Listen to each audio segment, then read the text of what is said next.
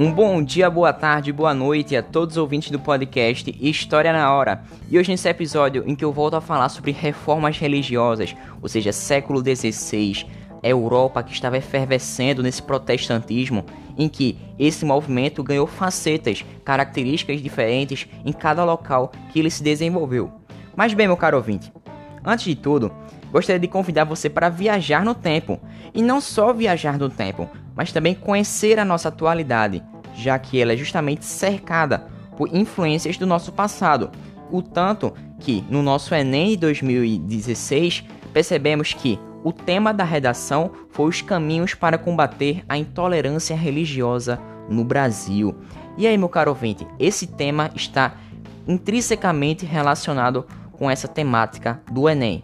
Mas antes de tudo, meu caro ouvinte, gostaria de falar sobre a importância da imprensa, a importância da imprensa de Gutenberg para a difusão desse movimento, para que esse movimento se alastrasse por toda a Europa, já que maior acesso a informações, ou seja, diminuiria justamente aquele domínio, aquele monopólio da Igreja Católica sobre o conhecimento, e assim podemos perceber diferentes interpretações, e foram essas diferentes interpretações sobre a Bíblia, sobre essa ideologia que é justamente definida pelo cristianismo, podemos perceber as variedades justamente das características desses movimentos por todo o velho continente. Mas bem, antes de tudo, meu caro ouvinte, vamos falar sobre a Alemanha. E quando falo de Alemanha, me refiro ao Sacro Império Romano Germânico, cujo grande líder desse movimento foi Martinho Lutero, originando assim o luteranismo, cujas principais características são, por exemplo, a predestinação. Mas peraí, peraí, predestinação,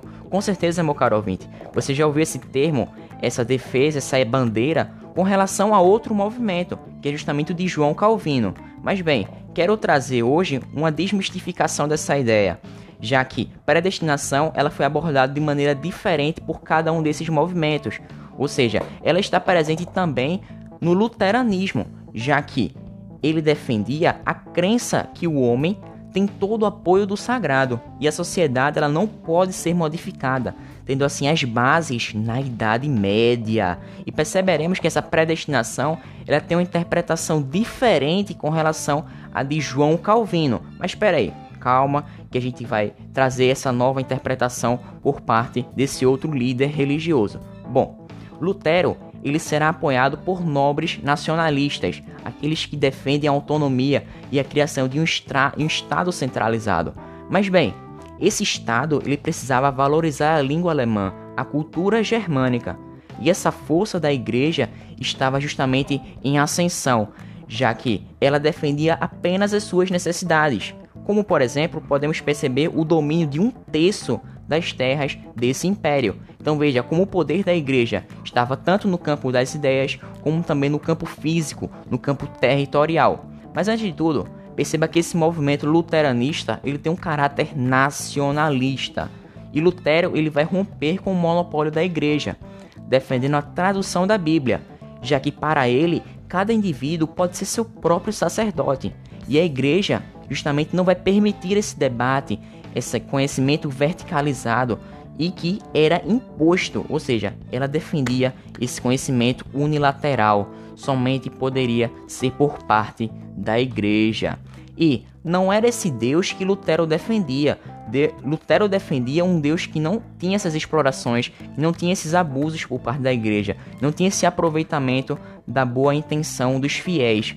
Mas bem, meu caro ouvinte, Lutero ele não poderia ficar parado ele vai anexar suas 95 teses, criticando a postura da igreja, com uso assim da imprensa de Gutenberg, que favorecerá a divulgação dessas ideias, a difusão desses conhecimentos, já que pensar e refletir leva a contestar e a criticar essas posturas da igreja, combatendo assim esse conhecimento que eu acabei de falar, que era verticalizado e imposto.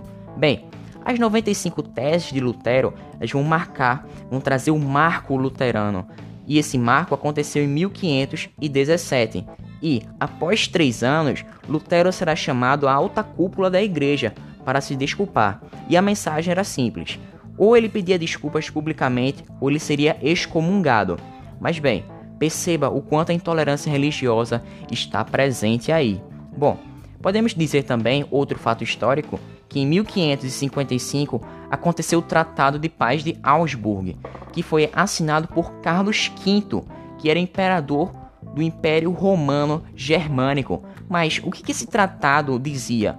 E por que, que ele era chamado de Estatuto Legal do Protestantismo? Bom, basicamente ele quer dizer que cada líder de Estado alemão ele poderia escolher a sua religião, a religião para seu território, e os seus súditos teriam que respeitar e seguir a ideologia, a religião defendida justamente pelo seu príncipe.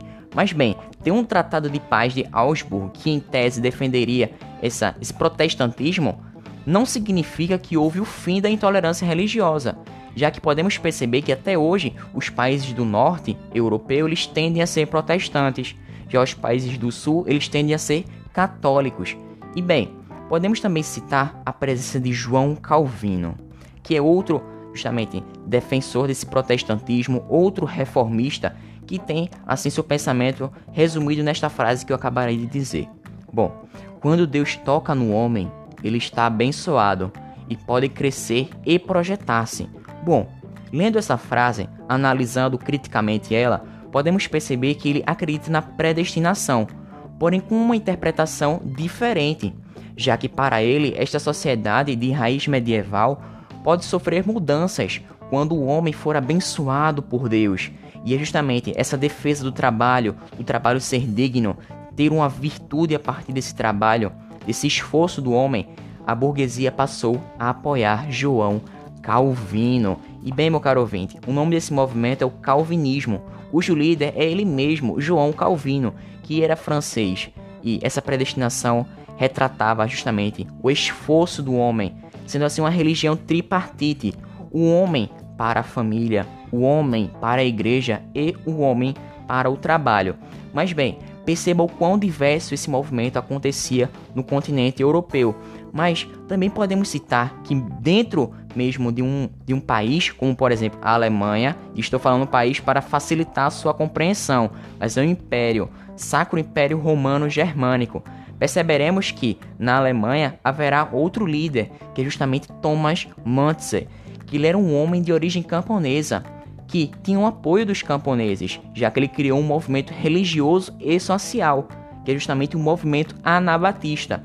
E esse movimento ele defende a invasão das fazendas, tomar o poder, já que para ele o camponês deve ser seu dono do futuro, e existindo assim um choque com o movimento luteranista. Então perceba que em um mesmo local existem interpretações de maneiras de justamente exacerbar esse movimento de maneira diferente. E bem, a Inglaterra não ficou de fora de tudo isso, e o seu líder será o rei Henrique VIII, com a fundação da Igreja Anglicana, defendendo também a predestinação, sendo assim um movimento político e que queria um herdeiro, ou seja, o, o rei Henry VIII ele queria um herdeiro, né?